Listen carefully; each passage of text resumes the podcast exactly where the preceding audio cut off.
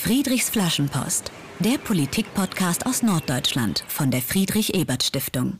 Herzlich willkommen zur runden Folge 70 von Friedrichs Flaschenpost, dem Politikpodcast aus Norddeutschland von der Friedrich-Ebert-Stiftung. Euch begrüßt wieder einmal Dietmar Molthagen aus der Norddeutschen FES. Wir sind wenige Tage vor dem 1. Mai, dem Tag der Arbeit, und so geht es in dieser Folge auch um Arbeit und um das, was am 1. Mai in Hamburg los sein wird. Darüber spreche ich mit Sandra Goldschmidt, der frisch gewählten neuen Vorsitzenden des Hamburger Landesbezirks der Vereinten Dienstleistungsgewerkschaft, kurz Verdi. Moin Sandra, schön, dass du da bist. Moin. Ja, ich ähm, darf dich ganz kurz vorstellen für die Hörerinnen und Hörer, die dich vielleicht noch nicht kennen. Ähm, du bist gelernte Fotografin und hast auch mal als Werbefotografin gearbeitet.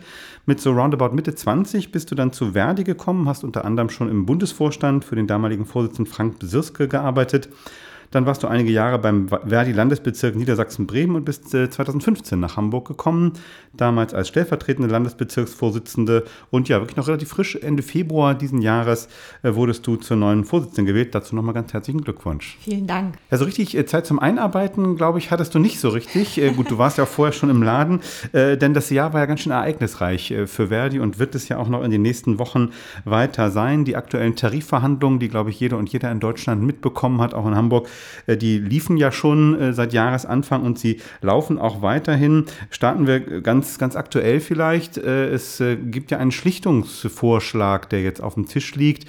Also die Verhandlungen waren erstmal gescheitert und dann ist der nächste Schritt, dass man Schlichter beauftragt, einen Kompromiss vorzuschlagen. Das haben diese Schlichter jetzt gemacht. Ähm, wie, wie, wie blickst du darauf? Ist das das Ende dieses Tarifkonflikts oder ist das sozusagen einfach eine, eine neue Runde?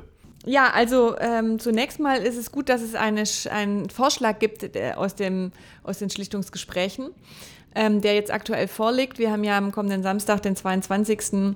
nochmal Verhandlungen, also auf die Aufzeichnung dieses Podcasts ist jetzt vorher sozusagen, deswegen kann ich erstmal nur davor was dazu sagen. Wir bewerten das Ergebnis als zumindest viel besser als das, was vorher in den Verhandlungen ähm, äh, diskutiert wurde.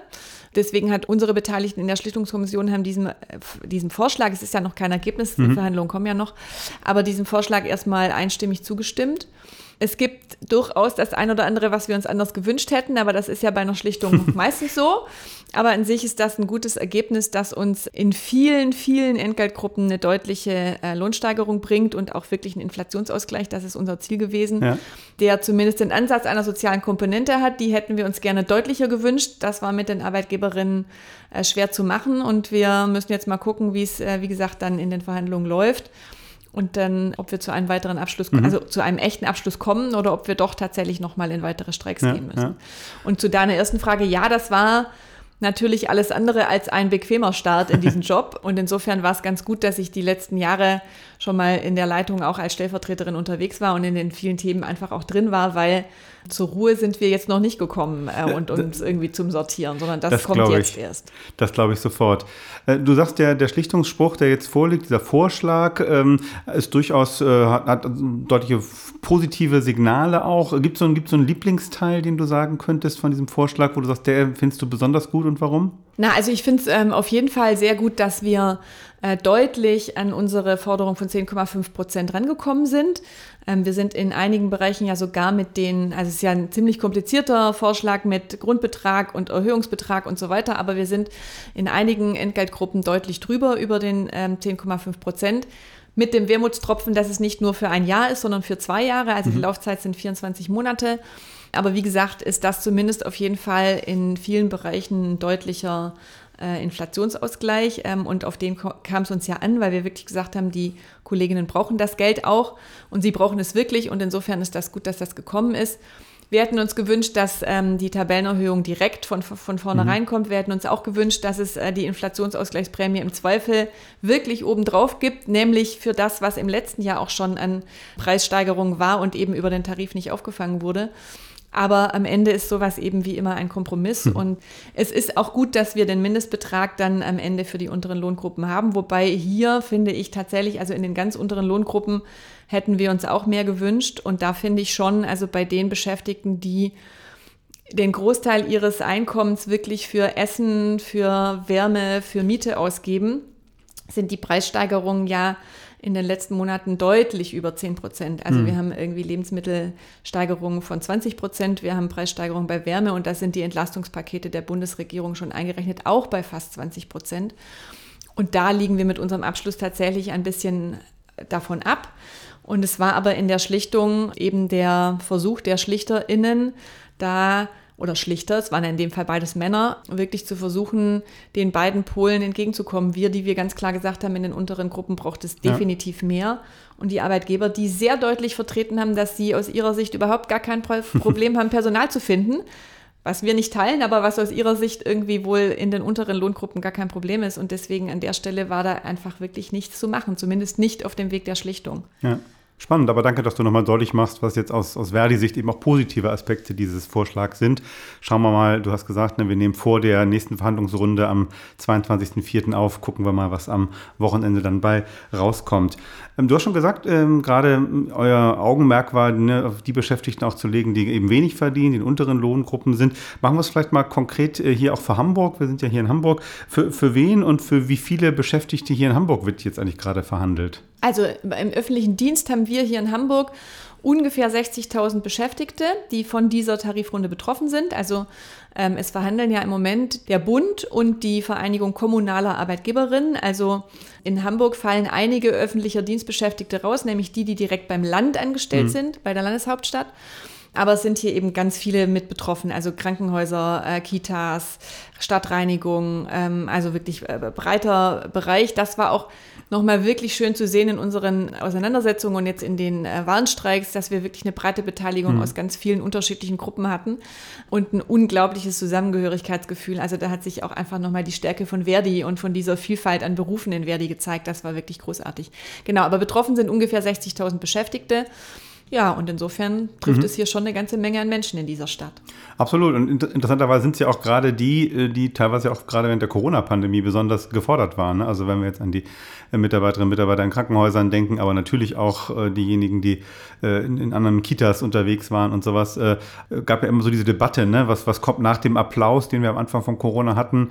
Ist das jetzt so schon, dass man sagen kann, okay, jetzt geht es auch über Applaus hinaus, was jetzt so auf dem Tisch liegt? Ja, das ist auf jeden Fall mehr als Applaus, aber genau das war ja auch immer unsere Haltung. Und ähm, ich fand das während der Tarifrunde jetzt auch nochmal ganz spannend. Ich hatte einen Tag vor einer unserer Kundgebungen gab es so eine Umfrage vom NDR zum Thema Lehren aus Corona und dann konnten irgendwie hm. Zuschauerinnen und Hörerinnen irgendwie schreiben, was sie an Corona erinnert und da schrieb ein, ähm, ein Mann war das, glaube ich, der schrieb so, er fand das schon lustig irgendwie, dass man damals dachte, man könnte mit Applaus bezahlen, äh, die, die Beschäftigten im öffentlichen Dienst und ähm, wo man doch an der Kasse auch beim Aldi irgendwie mit Geld bezahlen muss. Das fand ich irgendwie total prägnant. Genau, das habe ich dann bei unserer Kundgebung mit aufgegriffen und habe gesagt, genau darum geht es. Also ja. es geht eben genau darum, dass auch unsere Beschäftigten natürlich irgendwie hier die Preissteigerung tragen müssen und sich irgendwie von ihrer Hände Arbeit auch was kaufen müssen hm. können in, ähm, in ihrem Leben. In einer und, Stadt wie genau. Hamburg, die auch nicht gerade günstig ist. Ne? Absolut. Äh, du hast schon gesagt, die Stimmung bei euch war gut in den letzten Wochen und Monaten. Ihr habt Zusammengehörigkeitsgefühl äh, gespürt. Wie waren denn die Reaktionen jetzt von, von der Bevölkerung? Es gab ja schon Warnstreiks, auch in Hamburg. Natürlich erinnern wir uns alle an diesen großen äh, Streiktag, äh, als bundesweit dann keine Bahn und keine, fuhren und keine Flugzeuge flogen. Wie war denn so die Reaktion von, von außen jetzt auf das, was ihr gemacht habt? Also tatsächlich überwiegend positiv. Wir haben ganz viel positive Reaktionen bekommen. Wir haben natürlich auch einzelne Beschwerden gekriegt und Menschen ist natürlich klar, da wo wir die Bürgerinnen und Bürger treffen, ist es oft lästig und gerade beim Verkehrsstreik oder so ist es natürlich schwierig, wobei auch das zum Beispiel, dieses groß angekündigte Chaos ist total ausgeblieben, weil die meisten sich einfach von vornherein darauf eingestellt haben. Wir haben ja auch bewusst äh, früh angekündigt, weil am Ende geht es uns ja auch nicht darum, den Bürgerinnen und Bürgern und unseren Mitbürgern Mitmenschen irgendwie zu schaden, sondern uns geht es darum, den, ein kräftiges Zeichen in Richtung Arbeitgeber zu schicken und im Zweifel die zu treffen. Ähm, genau, und insofern war der Zuspruch wirklich ähm, sehr gut bisher. Ähm, wir hoffen, dass das erstmal so bleibt, falls wir nochmal in weitere Streiks gehen müssen. Und ansonsten gucken wir mal, was kommt. Gibt es denn irgendwas, was so richtig Hamburg-spezifisch ist? Du hast schon gesagt, es wird ja jetzt gerade ganz groß verhandelt für Bund, für, für Kommunen bundesweit. Äh, Gibt es was, was aus deiner Sicht so gerade für, für Hamburger Beschäftigte besonders wichtig ist bei den aktuellen Verhandlungen? Äh, naja, also wir diskutieren hier in Hamburg, aber das tatsächlich eher mit Blick auf die äh, kommende Runde hier äh, für die Länderbeschäftigten, mhm. weil das trifft eben nochmal, wie gesagt, auch nochmal deutlich mehr an Hamburg. Sowas wie eine Hamburg-Zulage auch, weil wir einfach sagen, dass ähm, gerade im Bundesvergleich natürlich Ballungsraum, ähm, also Bezirke oder Städte, sowas wie Hamburg, einfach nochmal deutlich höhere Le Lebenskosten haben als andere. Das war jetzt auch in diesen Verhandlungen natürlich gerade für uns nochmal ein Thema in der Diskussion um die Frage Mindestbeitrag und um die Frage, wie, wie hoch muss die Lohnerhöhung wirklich sein, weil es natürlich uns darum geht, dass wer in Hamburg arbeitet, auch in Hamburg leben können muss und das einfach ähm, an vielen Bereichen inzwischen echt schwierig wird. Also sowohl von den Mieten, aber auch von den sonstigen Preissteigerungen abgesehen. Genau, hoffen wir, dass möglichst wenige von den Beschäftigten gerade eine neue Wohnung suchen, weil dann ist ja. das Plus ja schnell wieder, äh, genau. äh, wieder weggeschmolzen. Die, die Grundlage von, für Tarifverhandlungen, über die wir gerade sprechen, ist ja, dass es überhaupt einen Tarifvertrag gibt. Äh, das ist bei weitem nicht überall der Fall. Ähm, ich habe gelesen, dass bei der Bezirkskonferenz, wo du dann auch gewählt worden bist, da war ja auch der Bürgermeister Peter Tschentscher, er hatte bei einer Rede gesagt, dass nur 43 Prozent der Betriebe überhaupt einen Tarifvertrag haben. Das ist natürlich aus äh, Verdi-Sicht, das ist klar, nicht, nicht zufriedenstellend. Ihr äh, würdet natürlich eine sehr viel höhere Zahl wünschen. Aber äh, Frage eher, was, was kann man denn eigentlich machen, äh, damit es mehr Tarifverträge gibt? Also die Politik kann zum Beispiel ähm, eine ganz einfache Regelung äh, verbessern. Das ist nämlich die Frage von Allgemeinverbindlichkeitserklärung von Tarifverträgen. Das ist was, was uns zum Beispiel gerade auch im Handel schon seit einiger Zeit umtreibt, dass wir auch immer mehr ArbeitgeberInnen haben, die aus den laufenden Tarifverträgen aussteigen, indem sie zwar indem sie entweder aus den Arbeitgeberverbänden austreten oder zwar Mitglied im Arbeitgeberverband bleiben, aber eine sogenannte ohne Tarifmitgliedschaft machen. Das heißt, sie mhm. ähm, holen sich zwar noch die Vergünstigung, dass sie sich unter den Arbeitgeberinnen austauschen können und so, gehen aber eben raus aus dem Tarifvertrag. Und das hat zu einem heftigen Verlust an Tarifvertragsbindung geführt. Und äh, da kämpfen wir seit einigen Jahren daran zu sagen, wir müssen da ähm, entweder ran darüber, dass zum Beispiel so eine OT-Mitgliedschaft nicht möglich ist, das wäre auch was, was man gesetzlich regeln könnte. Oder eben die Frage von, dass man dann die Allgemeinverbindlichkeitserklärung von gültigen Tarifverträgen erleichtert, die im Moment zwar grundsätzlich möglich ist, aber an einem sehr hohen Quorum auf Arbeitgeberseite irgendwie okay. gebunden ist.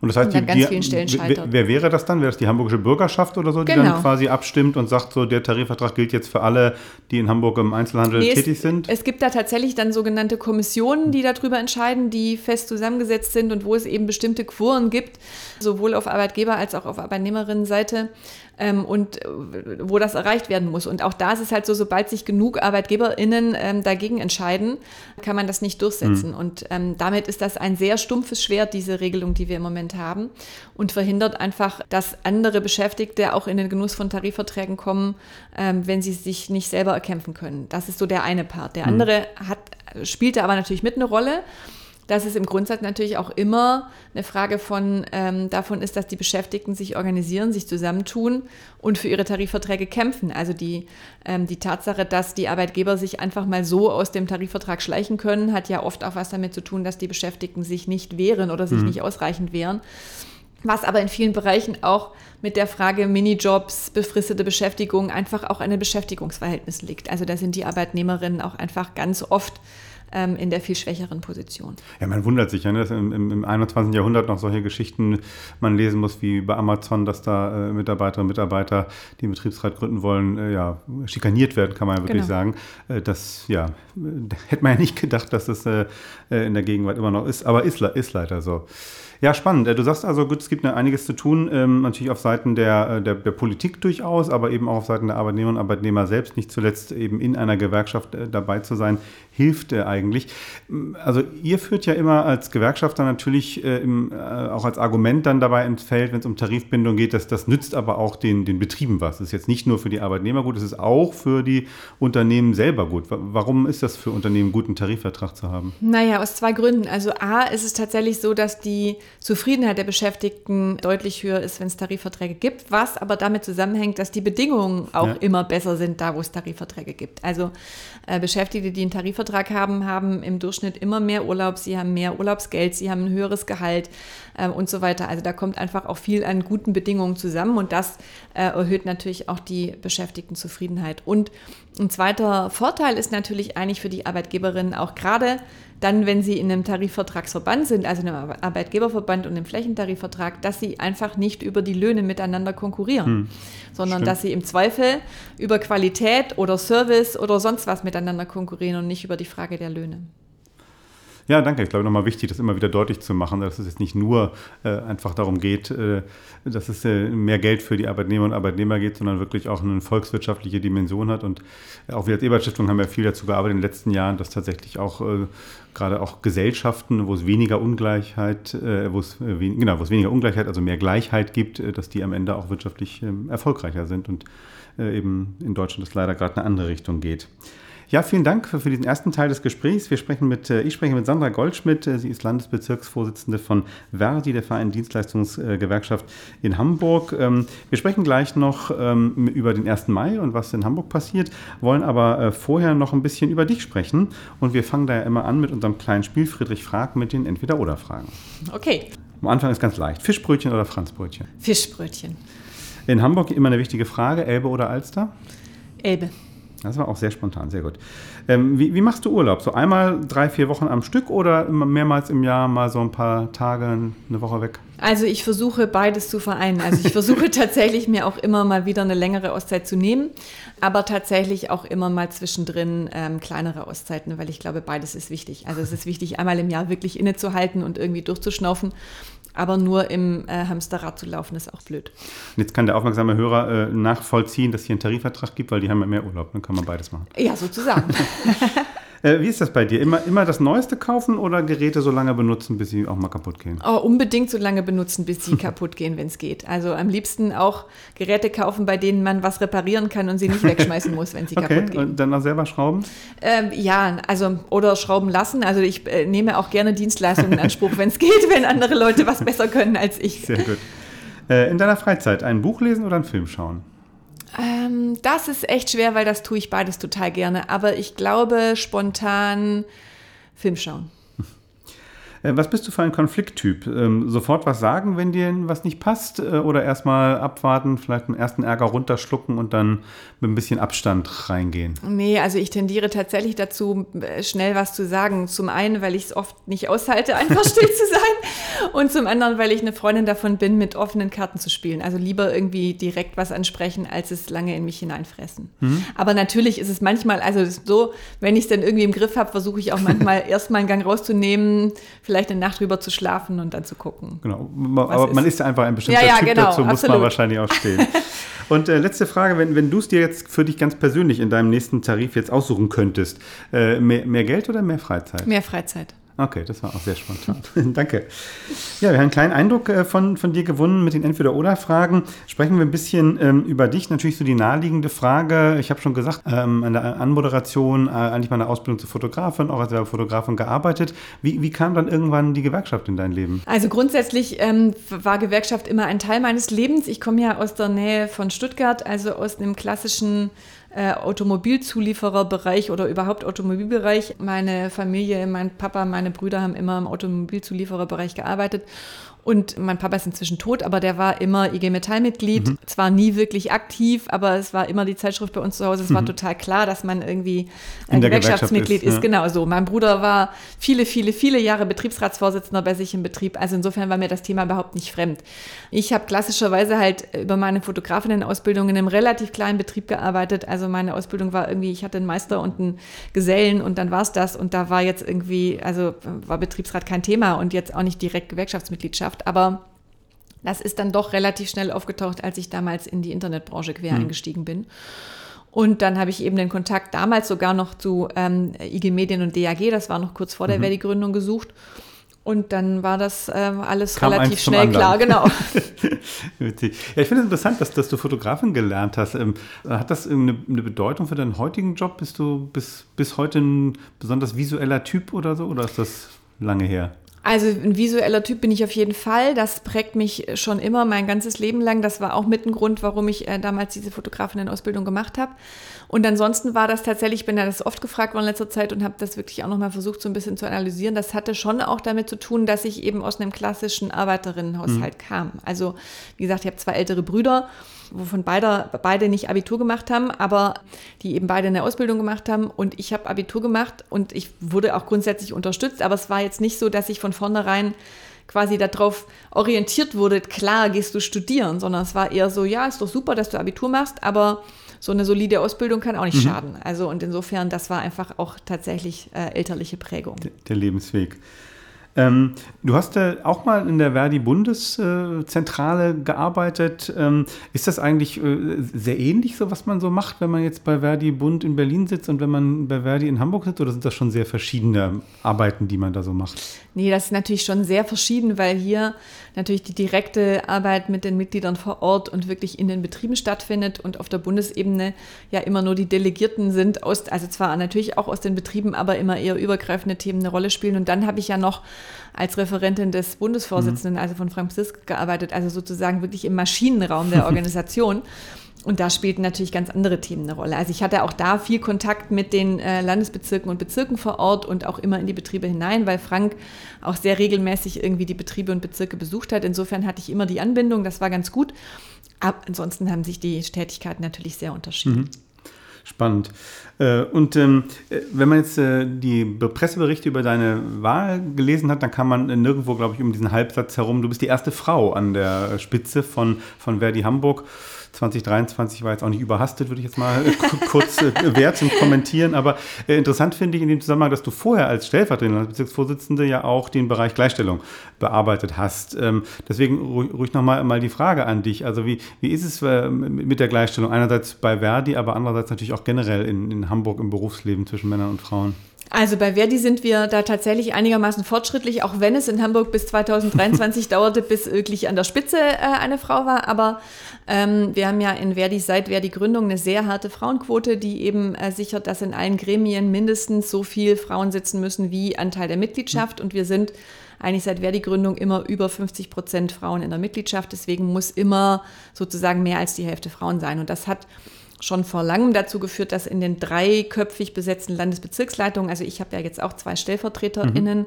immer mindestens zwei Frauen sitzen mussten. So. Und deswegen ähm, war ich ja auch die letzten acht Jahre schon mit in dieser Position mit ähm, zwei Kolleginnen, also im Wechsel ähm, zusammen. Und insofern haben wir rein, wenn man reinguckt in die, in die Gesamtverteilung, haben wir schon ordentlich viele Frauen auch in Führungspositionen und auch bei uns in den Gremien sitzen.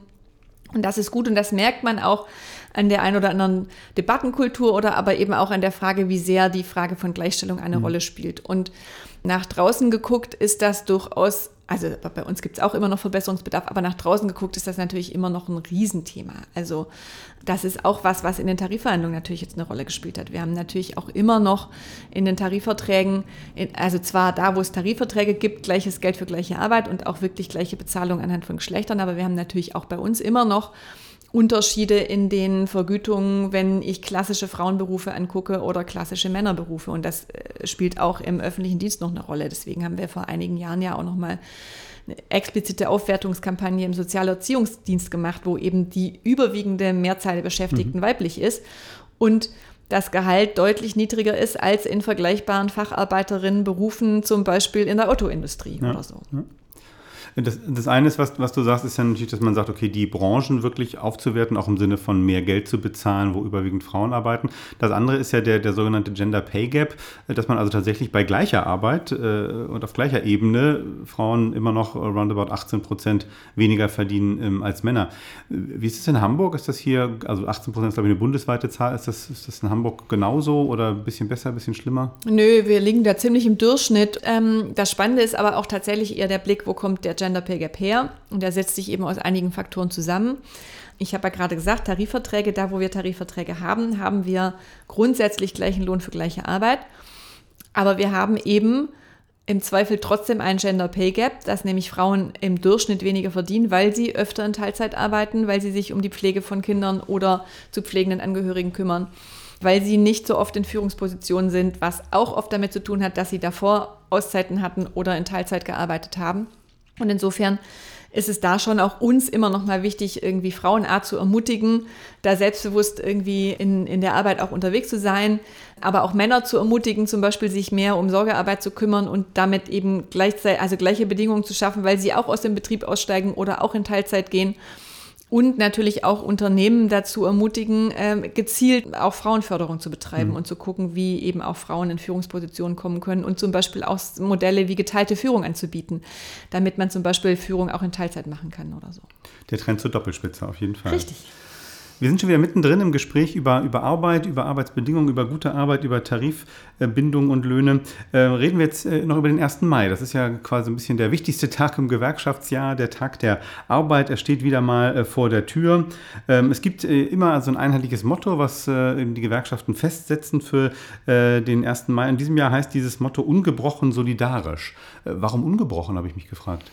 Naja, also ungebrochen, weil wir natürlich als Gewerkschaften schon immer solidarisch waren und sind ähm, und aber damit auch nochmal zum Ausdruck bringen wollten, dass es erst jetzt nochmal wirklich oder erst, also jetzt erst recht wichtig ist, auch weiterhin ungebrochen solidarisch zu bleiben, wo sich ja in der Gesellschaft eher immer nochmal die Diskussionskultur gerade so ausweitet, dass es so wir auf der einen Seite, die mhm. auf der anderen und eher nicht so wirklich miteinander ins Gespräch gegangen wird. Und deswegen das Motto ganz klar, ungebrochen solidarisch weiterhin auch miteinander im Gespräch zu bleiben und zu gucken, wo können wir alle miteinander solidarisch sein.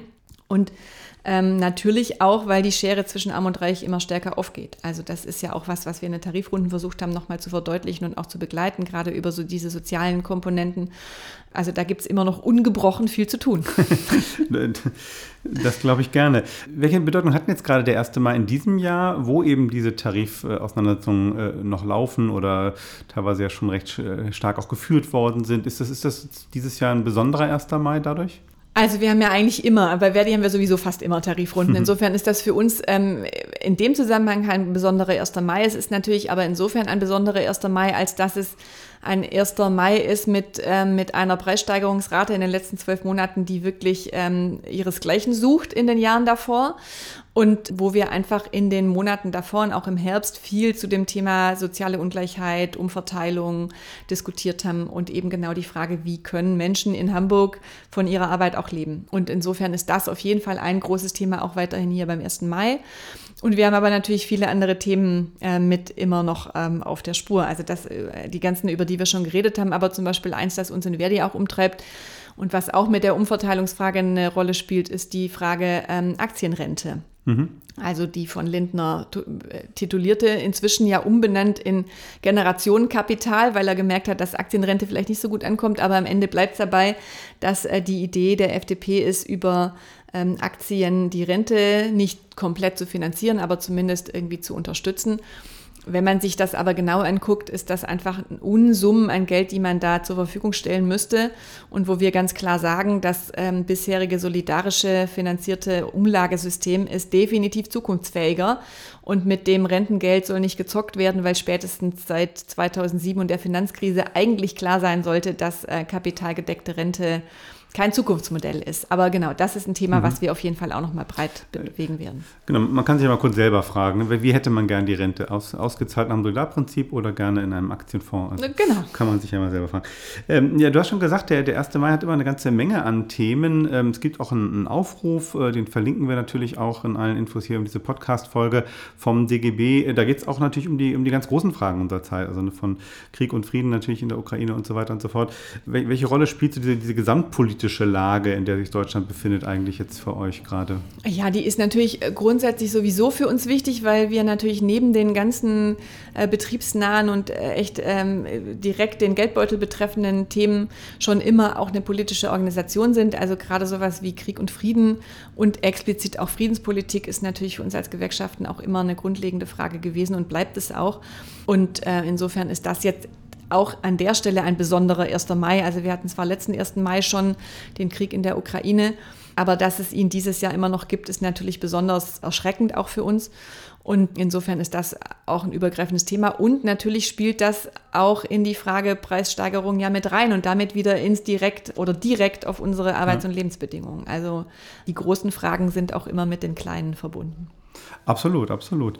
Was ist los in Hamburg am 1. Mai? Was, was macht ihr hier? Genau, wir machen natürlich wie immer eine große Demo. Wir treffen uns um 11 Uhr, jetzt muss ich selber nochmal genau gucken, an der U-Bahn Straßburger Straße und gehen dann um 11 Uhr da gemeinsam los. Also Treffpunkt ist natürlich auch schon ein bisschen früher, aber um 11 Uhr geht es dann los mit einer Auftaktkundgebung und dann gehen wir über die äh, Stormarner Straße, Mühlenstraße ähm, in Richtung Bramfelder Straße, Fuhlsbüttler Straße und treffen uns am Ende am Bert-Kämpfer-Platz. Das ist der Platz vor dem Museum der Arbeit, mhm. wo wir dann um 12 Uhr unsere Abschlusskundgebung haben und Der 1. Mai ist ja ein Feiertag, also wir gehen ja nicht nur mit unseren Forderungen los, sondern wir feiern ja auch das, was wir schon erreicht haben, sodass also im Anschluss an die Abschlusskundgebung dort auch noch die große Party und das Fest Das zum 1. Mai stattfindet mit Kinderbespaßung und so weiter und Musik und allem Möglichen. Also da sind auch alle herzlich eingeladen. Wir hoffen auf viele Teilnehmerinnen.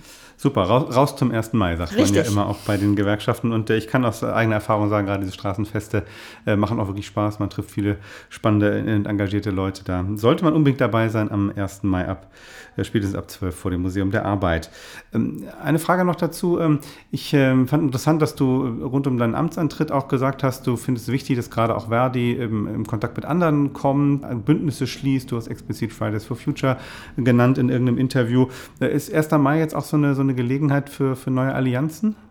Sowohl als auch. Also ähm, der 1. Mai war natürlich schon immer eine Gelegenheit für Allianzen, aber der 1. Mai ist das auch nicht alleine. Also wir haben ja jetzt, äh, wir hatten jetzt am 24.02. am Jahrestag des Krieges ähm, ja unsere Konferenz und konnten uns da nicht groß beteiligen, aber der DGB hat da ja schon mit anderen sozialen Bündnissen gemeinsam auch zur, äh, zum Gedenken an, des Krieges aufgerufen. Wir hatten im Herbst gemeinsame Aktionen genau mit der Frage umverteilen und wir brauchen irgendwie eine Entlastung für, äh, für die sozial Schwächeren und für die Preissteigerung. Also wir sind da in letzter Zeit viel unterwegs in der Frage mit anderen Bündnissen und gerade jetzt mit Fridays for Future haben wir eben auch in der Tarifrunde im Verkehrsbereich uns jetzt noch mal stärker vernetzt, was auch naheliegend ist, weil auch da, also wir fordern einen öffentlichen Nahverkehr gut ausgebaut mit gutem Personal, um auch also einen sozial gerechten Nahverkehr zu haben, weil die Frage von gutem öffentlichem Nahverkehr eben auch eine soziale Frage ist. Und es ist aber natürlich auch im Zweifel eine Frage von Zukunftsgerechtigkeit und ähm, Nachhaltigkeit. Und da haben wir eine totale Schnittmenge mit Fridays for Future. Und wir suchen aber eben auch genau mit den Paritätischen, mit Wohlfahrtsverbänden und so weiter andere Bündnisse in dieser allgemeinen sozialen Umverteilungsfrage. Interessant, was da noch äh, an, ja, an Allianzmöglichkeiten äh, da ist und äh, umso besser, wenn sich da verschiedene Partner auch zusammentun und gemeinsam kämpfen. Äh, du wirst sicherlich der Aussage zustimmen, dass der 1. Mai ein guter Tag wäre, um in eine Gewerkschaft einzutreten. Ähm, wir machen das jetzt mal als Schlussfrage mit unserer Flaschenpost in die Zukunft. Äh, also nehmen wir mal einmal an, jemand, eine Hamburgerin, ein Hamburger ist jetzt dieses Jahr am 1. Mai in die Gewerkschaft eingetreten, bei euch bei Verdi. Was ist dann in der Zukunft so, sagen wir mal, in drei, vier Jahre später? Was schreibst du ihm oder ihr in seine Flaschenpost? Zum ersten sage ich ihm natürlich, das ist total toll. 1. Mai ist der Tag, an dem man Gewerkschaftsmitglied werden kann. Wann, wenn nicht am 1. Mai? Auch wenn natürlich an allen anderen Tagen Leute eingeladen sind, bei uns Mitglied zu werden. Dann hoffe ich, dass es ähm, für ihn oder sie e echte Verbesserungen in ihren Arbeitsbedingungen gegeben hat. Ich hoffe, dass es eine echte Teilhabe gegeben hat. Also wir rufen ja auch immer dazu auf, dass wirklich die Leute bei uns mitmachen, nicht nur eintreten, sondern ähm, auch echt beteiligen. Ähm, wir versuchen auch wirklich Beteiligungsangebote zu machen. Also jetzt auch bei der Tarifrunde werden wir ja die Mitglieder befragen, ob sie mit dem äh, Ergebnis einverstanden sind. Und dann hoffe ich, dass wir in vier Jahren ähm, viele Dinge zum äh, Guten gewendet haben. Sei es in der Frage Umwelt, sei es in der Frage äh, gerechte Rente, sei es in der Frage äh, Förderung von Frauen oder Gleichstellung. Also es gibt da, wie gesagt, viele Themen, an denen wir dran sind. Und da hoffe ich, dass wir in vier Jahren viel erreichen. Und man kann mitmachen bei Verdi, bei den anderen Gewerkschaften und äh, Teil dieser Bewegung sein, die sich für eine bessere Zukunft einsetzt. Das war die 70. Ausgabe von Friedrichs Flaschenpost, dem Politikpodcast aus Norddeutschland von der Friedrich-Ebert-Stiftung. Heute mit Sandra Goldschmidt, der Landesbezirksvorsitzenden von Verdi in Hamburg. Unser Thema war der 1. Mai, die aktuellen Tarifverhandlungen im öffentlichen Dienst, warum Tarifbindung heute wichtiger denn je ist, ja, und warum es sich lohnt, in einer Gewerkschaft Seit an Seit, wie es so schön historisch heißt, eben äh, dafür einzustehen, dass die Welt eine bessere wird. Ganz vielen Dank, liebe Sandra, für deine Zeit und für diese Podcast-Folge. Vielen Dank, Friedrich. Ähm, wie immer freue ich mich über euer Feedback zu dieser Folge oder generell zu Friedrichs Flaschenpost. Schreibt mir eine Mail oder kommentiert unsere Posts auf Twitter und Instagram. Wir hören uns bald wieder zu Folge 71. Bis dahin macht es gut, bleibt politisch und auf jeden Fall geht raus zum 1. Mai, damit alle sehen, dass wir ungebrochen solidarisch sind. Friedrichs Flaschenpost, der Politikpodcast aus Norddeutschland von der Friedrich Ebert Stiftung.